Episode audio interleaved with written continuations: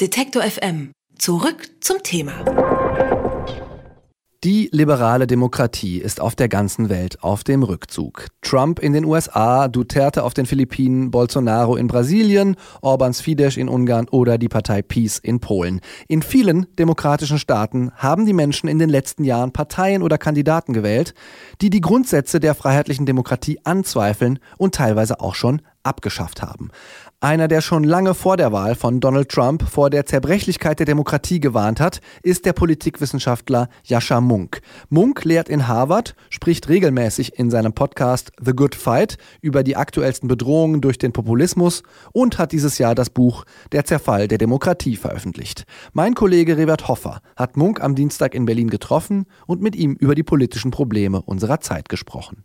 Herr Munk, Sie sagen, dass diejenigen, die die Populisten einfach als undemokratisch bezeichnen, es sich zu einfach machen. Wieso? Also ich denke schon, dass Populisten eine Gefahr für die Demokratie sind. Darüber reden wir vielleicht noch ein bisschen. Aber es ist zum Beispiel wichtig, sie von Faschisten zu unterscheiden. Und wenn man sich die meisten Faschisten anschaut, dann sind sie äh, offen gegen die Demokratie oder zumindest gegen die parlamentarische Demokratie. Sagen, naja, da gibt es nur die Parteien, die sich streiten, das ist alles dekadent. Wir brauchen jemanden, der die Stimme des Volkes als Einzelperson vertritt. Einen Führer, der hierarchisch ist. Das ist äh, relativ offen zur Schau getragen. Während die Populisten sagen, ja, äh, wir werden momentan von undemokratischen Eliten regiert, die sich letztlich viel mehr um irgendwelche Außenseiter oder Minderheiten kümmern als um Leute wie Sie und ich. Und deshalb müssen wir jetzt an die Macht, um die Macht an das Volk zurückzugeben, wie es Donald Trump zum Beispiel in seiner Antrittsrede gemacht hat. So, das Problem ist, dass das alles ein bisschen erlogen ist, äh, aber dieser Unterschied ist trotzdem sehr wichtig, dass sich Faschisten oft offen als antidemokratisch darstellen, während Populisten immer von sich behaupten, sie seien demokratischer als die etablierten Parteien. Sie sagen, dass es eine relativ neue Entwicklung ist, die wir aber global beobachten können. Woran liegt es, dass die liberale Demokratie genau jetzt in die Krise kommt? Also welche äußeren Bedingungen haben sich zum Beispiel im Vergleich zu den 60er und 70er Jahren verändert, die jetzt zu dieser Krise führen? Äh, ja, also was wir auf jeden Fall sehen, ist, dass die Populisten sehr stark im Aufwind sind. In Europa hatten sie im Durchschnitt ungefähr 8% der Stimmen im Jahr 2000. Mittlerweile haben sie ungefähr 26%. Es gab einmal äh, sieben populistische Regierungen in Europa, die ungefähr 30, 40 Millionen Reg Personen regiert haben. Das heißt, es waren vor allem in sehr kleinen Ländern. Mittlerweile werden hunderte Millionen weltweit von Populisten regiert. Ähm, das ist tatsächlich eine sehr schnelle Entwicklung und Veränderung in unserer Politik. Ich äh, denke und schreibe das in meinem Buch Der Zerfall der Demokratie, dass das drei große Beweggründe hat. Ähm, das erste ist eine Stagnation der Lebensstandards. In Deutschland zum Beispiel wurden viele Bürger auch deshalb zu Demokraten, weil sie das Wirtschaftswunder erlebt haben und gesagt haben, naja, diese Institutionen scheinen jetzt zu funktionieren, ich habe davon ja was die politische Klasse scheint ja irgendwie etwas für mich zu tun. Also lassen wir sie mal machen, auch wenn ich ihnen vielleicht nicht immer ganz traue. Mittlerweile sagen sie, naja, mir geht es nicht wirklich besser als meinen Eltern, meinen Kindern wird es vielleicht noch mal schlechter gehen. Also versuchen wir mal was Neues. Das scheint ja nicht zu funktionieren. Die scheinen sich um mich ja nicht zu kehren. Also vielleicht müssen wir mal ein paar Sachen zerbrechen. Was kann schon schiefgehen? Der zweite Beweggrund ist, dass äh, viele Demokratien sicherlich in Europa, als monoethnische, monokulturelle Länder gegründet worden sind oder zumindest eine monoethnische, monokulturelle Vorstellung von sich selber hatten. Wir nehmen dieses Interview in Berlin auf, wenn man 1960 durch die Straßen von Berlin gelaufen wäre und gefragt hätte, was macht einen echten Deutschen oder auch nur einen echten Berliner, hätten die Leute gesagt, naja, jemand, dessen Eltern und Großeltern und so weiter schon hier gelebt haben. Jemand, der auf biologische oder ethnische oder wie auch immer Weise man das vielleicht ausgedrückt hatte, äh, zum deutschen Volk gehört. So, mittlerweile haben wir 50, 60 Jahre hohe Einwanderung gehabt. Das hat das Land sehr verändert. Es gibt sehr viele Menschen, die ganz natürlich mittlerweile akzeptieren, dass auch jemand wie Cem Özdemir ein Deutscher ist, dass es auch Deutsche gibt, die schwarze Hautfarbe haben, die verschiedene Religionen haben. Aber es gibt eben auch einen Teil der Gesellschaft, der das ablehnt und der sagt, nein, wir müssen dafür sorgen, dass die Urbevölkerung zumindest in der Mehrheit bleibt und vielleicht sogar sagt, naja, also letztlich so richtig deutsch ist jemand, der Cem Özdemir heißt, dann eben doch nicht. Und diese Sorge, diese Angst, die die demografische äh, Veränderung bei vielen verursacht, ist ein zweiter großer Beweggrund für den Populismus. Und drittens äh, ist es einfach das Aufkommen von Internet und sozialen Medien, die es der politischen Klasse und den Journalisten schwerer macht, zu kontrollieren, was Teil des Diskurses ist und was nicht. Das bedeutet, äh, vor 25 Jahren äh, haben Journalisten noch entschieden, wer ein breites Publikum erreichen konnte. Das war zum Teil negativ, weil das zum Teil vielleicht einige wichtige Stimmen ausgeschlossen hat. Es war zum Teil auch positiv, weil das bedeutete, dass jemand, der einfach Lügen erzählt, der irgendwelche spinnenden Theorien zum Beispiel dazu ausbreitet, dass Impfungen Autismus auslesen sollten, keine große Plattform kriegen konnten, dass Leute, die einfach nur Hass verbreiten, äh, keine große Stimme hatten. Und in einem Moment, in dem die Menschen sowieso schon frustriert von wirtschaftlichen Entwicklungen sind, sowieso schon Angst vor demografischen und kulturellen Veränderungen haben, da macht das Aufkommen dieser neuen Technologien einen sehr gefährlichen Cocktail. Vielleicht kommen wir direkt zum nächsten Punkt, den Sie meinten, die wirtschaftliche Stagnation. Sie meinten, die Demokratie liefert einfach nicht mehr heutzutage. Ähm, das Wirtschaftswachstum, was lange ein Stabilitätspfeiler für das demokratische System war, findet so nicht mehr statt. Brauchen wir wieder mehr Wachstum oder würde vielleicht einfach eine gerechtere Verteilung des Wohlstands reichen? Unter Barack Obama hat das Weiße Haus in den USA eine Studie veröffentlicht, die zeigte, dass der Lebensstandard eines durchschnittlichen Amerikaners heute um 25 Prozent höher liegen würde, wenn der Reichtum im Land so gleich verteilt wäre äh, wie im Jahr 1970, glaube ich.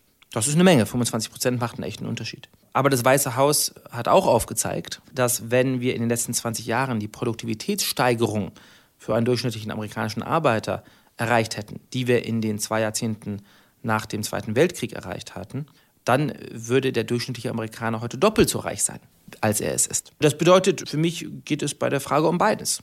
Ähm, es geht natürlich darum, mehr Gerechtigkeit zu haben, äh, von dem Zustand loszukommen, in dem ein Großteil der Gewinne durch Globalisierung und Freihandel und so weiter an wenige reiche Menschen und Firmen geht. Äh, aber gleichzeitig müssen wir äh, schon auch dafür sorgen, dass wir weiter wirtschaftliches Wachstum haben und dass dieses wirtschaftliche Wachstum schneller vorankommt. Wenn man jetzt beispielsweise aber an den Klimawandel und den Ressourcenverbrauch denkt, denken Sie wirklich, dass ewiges Wachstum ein erstrebenswertes Ziel ist? Ja. Wir haben in der Welt immer noch Milliarden Menschen, die nicht regelmäßig Zugang zu Strom haben, die nicht wissen, ob sie abends was zu essen haben, die in Hütten leben statt in echten Wohnungen, die äh, im Winter frieren, weil sie keine Heizung haben. Also wenn es uns irgendwie um das Wohlergehen von Menschen geht. Und wir nicht nur hier in Deutschland in unserem netten, milden Klima denken, das schon über die letzten 250 Jahre sich wirtschaftlich entwickelt hat, indem es selber viel CO2 ausgestoßen hat, sondern auch an andere Menschen, dann ist äh, die Lösung, dass wir einfach kein Wirtschaftswachstum mehr haben sollen, absurd und ich würde sogar sagen menschenverachtend. Äh, und wir sehen äh, in jeder ernsthaften Forschung, dass es durchaus möglich ist, mit dem Klimawandel umzugehen, ohne das Wirtschaftswachstum zu sehr zu beeinträchtigen. Das bedeutet, statt hier den Radikaldiskurs zu machen und sagen, um mit dem Klimawandel umzugehen, müssen wir jetzt mal den Kapitalismus abschaffen und dann müssen die Milliarden Leute in Afrika eben weiterleiden. Glaube ich, dass es viel mehr Sinn macht, zum Beispiel noch mehr Geld in die Entwicklung von erneuerbaren Energien zu investieren. Denn wir sind jetzt schon fast an dem Punkt, in dem erneuerbare Energien billiger sind als Kohle oder Gas oder Öl. Und in dem Moment, in dem sie billiger werden, macht die Marktwirtschaft den Kampf gegen den Klimawandel von alleine. Denn plötzlich gibt es wirtschaftliche Anreize dafür, auf eine für den Klimawandel viel bessere Weise Energie einzusetzen. Das bedeutet, es braucht natürlich Politik. Es braucht äh, die Politik, um die richtigen Investitionen zu tätigen. Durchaus auch, um Regulierungen und Steuern einzusetzen. Aber wenn wir das alles machen, dann können wir in 50 oder 100 Jahren um einiges wohlhabender sein als heute. Anderen Teilen der Welt erlauben, sich genauso wirtschaftlich zu entwickeln, wie wir es getan haben und gleichzeitig gegen den Klimawandel dezidiert vorgehen. Sie waren am heutigen Dienstag zu Gast beim Berliner Forum Außenpolitik der Körperstiftung. Und aus der neuen Umfrage der Körperstiftung geht hervor, dass die Anzahl der Deutschen, die denken, dass die EU sich in eine falsche Richtung entwickelt, steigt. Jetzt sind es fast schon zwei Drittel. Wie muss sich die EU verändern, dass sie wieder als attraktive Alternative wahrgenommen wird? Ja, ich bin überzeugter Europäer und liebe das europäische Projekt. Und ich denke, ich hätte bei der Frage wahrscheinlich auch Ja gesagt.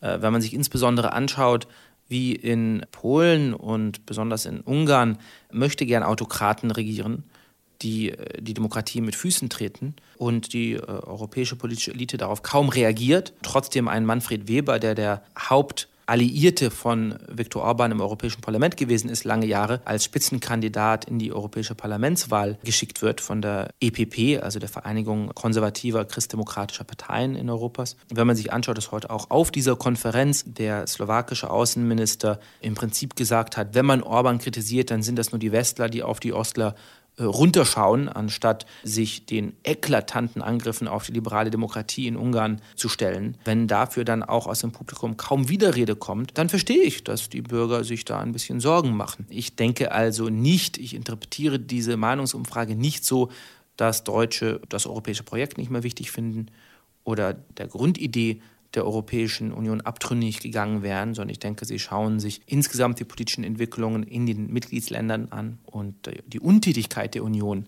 gegenüber manchen dieser Entwicklungen und äh, sind ein bisschen wütend. Und das bin ich ehrlich gesagt auch. In Ihrem Buch schreiben Sie, dass Sie früher idealistischer waren, was den Nationalismus angeht und dass Sie jetzt vielleicht eine Kompromissstrategie fahren wollen, den Nationalismus zähmen, nennen Sie das. Sie schreiben auch, dass eine Nation nur bestehen kann, wenn sie Kontrolle über ihre Grenzen ausübt. Wie stehen Sie vor diesem Hintergrund zum UN-Migrationspakt, der am 10. Dezember beschlossen wird und auch hier in Deutschland für viele kontroverse Diskussionen sorgt? Ich habe mich mit dem UN-Migrationspakt jetzt noch nicht im Detail beschäftigt, möchte damit deshalb auch noch keine Meinung dazu in die eine oder andere Richtung aussagen. Aber was den Nationalstaat angeht, äh, ist das richtig. Ich weiß nicht, ob das mit Idealismus oder nicht Idealismus zu tun hat, aber ich hatte jedenfalls einmal die Vorstellung, dass wir den Nationalismus gänzlich überwinden können und müssen. Und das ist, äh, wenn man sich die Geschichte Deutschlands und Europas anschaut, auch ein verführerischer Gedanke. Zu sagen, der Nationalismus hat so viel Krieg und Leiden und Zerstörung losgetreten. Lassen wir den Nationalismus doch im 20. Jahrhundert zurück. Und ich habe das zum Teil aus pragmatischen, aber vielleicht zum Teil sogar auch aus idealistischen Gründen noch einmal mir anders überlegt. Wenn man sich momentan die Politik anschaut, in den letzten 20 Jahren, sieht man, wie viel Kraft der Nationalstaat auch weiterhin auf die Fantasie, auf die Gefühle der Menschen ausübt. Und somit sehe ich den Nationalismus als halbwildes Tier. Wenn man das alleine lässt oder wenn man es den schlimmsten Leuten erlaubt, ihn äh, zu provozieren und anzustacheln, dann wird er ganz hässlich und schrecklich. Und diese Gefahr wird es immer weiter geben. Aber die beste Reaktion darauf ist nicht zu sagen, wir ignorieren dieses Tier, sondern es ist, dass wir versuchen, es weiter zu zähmen. Und das bedeutet für mich zu sagen, dass etwas auch anzuerkennen, dass es auch etwas sehr Positives im Nationalismus geben kann und es auch historisch gegeben hat. Dass der Nationalismus historisch auch die Kraft gewesen ist, die es uns erlaubt hat, über die Loyalität zur eigenen Familie, zum eigenen Dorf, zur eigenen Ethnie, zur eigenen Religion hinauszukommen, sodass man in Flensburg sitzen kann und sich bei der Olympiade darüber freut, dass jemand mit schwarzer Hautfarbe, der in Garmisch äh, aufgewachsen ist, eine Medaille kriegt. Das muss dann aber natürlich ein inklusiver Patriotismus, ein inklusiver Nationalismus sein, indem wir sagen, wir haben äh, als Deutsche eine besondere Solidarität zueinander. Äh, die hat aber zwei Komponenten. Erstens, dass wir keine Unterscheidung dabei machen, ob jemand seit 17 Generationen hier lebt oder ob jemand vor 30 Jahren zu uns gekommen ist. Und zweitens äh, festzustellen, dass ich die Interessen meines eigenen Landes verteidigen kann, ohne deshalb mit anderen Ländern in Konflikt zu geraten. Dass es in den internationalen Beziehungen wahnsinnig viele Win-Win-Situationen gibt, zum Beispiel den Freihandel, der es also meinem Land erlaubt zu profitieren, während ein anderes Land auch profitiert. Das Problem mit Donald Trump zum Beispiel ist nicht, dass er sagt, Amerika zuerst, das ist zwar ein hässlicher Slogan, aber das ist nicht das Problem. Das hat Barack Obama und Bill Clinton letztlich auch gesagt. Sondern das Problem ist, dass Barack Obama und Bill Clinton sehr gut erkannt haben, dass die USA dann stark sind, wenn sie starke Partner haben und mit Europa zum Beispiel zusammenarbeiten. Und Donald Trump denkt, die USA könnten nur dann stark sein, wenn sie andere ein bisschen in die Bredouille treiben. Das ist das echte Problem mit ihm. Herr Munk, vielen Dank. Wir haben wirklich, glaube ich, abschließend oder vielleicht nicht abschließend, aber doch allumfassend über den Zustand der liberalen Demokratie gesprochen. Seit dem Erscheinen Ihres Buchs Der Zerfall der Demokratie ist jetzt fast ein Jahr vergangen. Würden Sie sagen, heute steht es besser oder schlechter um den Zustand der Demokratie? Ich denke, es kommt auf das Land an. Es gibt Lichtblicke. Ich denke, die Midterms in den USA waren ein solcher Lichtblick. Es war äh, ein großer Erfolg für die Demokraten Donald Trump ist einstweilen in die Schranken gewiesen worden. Das bedeutet nicht unbedingt, dass er 2020 verlieren wird, aber die Chancen, dass er verlieren wird, stehen besser. Ich bin hoffnungsfroher, als ich es vor neun Monaten war. Das ist auch aufgrund der Wichtigkeit, der Größe, der symbolischen Bedeutung von äh, den Vereinigten Staaten unglaublich wichtig und positiv. Gleichzeitig hat sich in vielen anderen Ländern etwas zum Schlimmen gewandelt. Wenn wir uns die neue italienische Regierung anschauen, macht mir das große Sorge. Wenn wir uns anschauen, dass in Ungarn wir eine Entwicklung gesehen haben von der liberalen Demokratie zur illiberalen Demokratie bis zu etwas, was ich jetzt eine gewählte Diktatur nennen würde, dann ist das sehr besorgniserregend. Und wenn ich mir ein Land wie Brasilien anschaue, das immerhin auch ein paar hundert Millionen Einwohner hat, in dem ein offen rechtspopulistisch gefährlicher Präsident gerade gewählt worden ist, dann habe ich das Gefühl, das Aufkommen des Populismus ist immer noch im vollen Gange.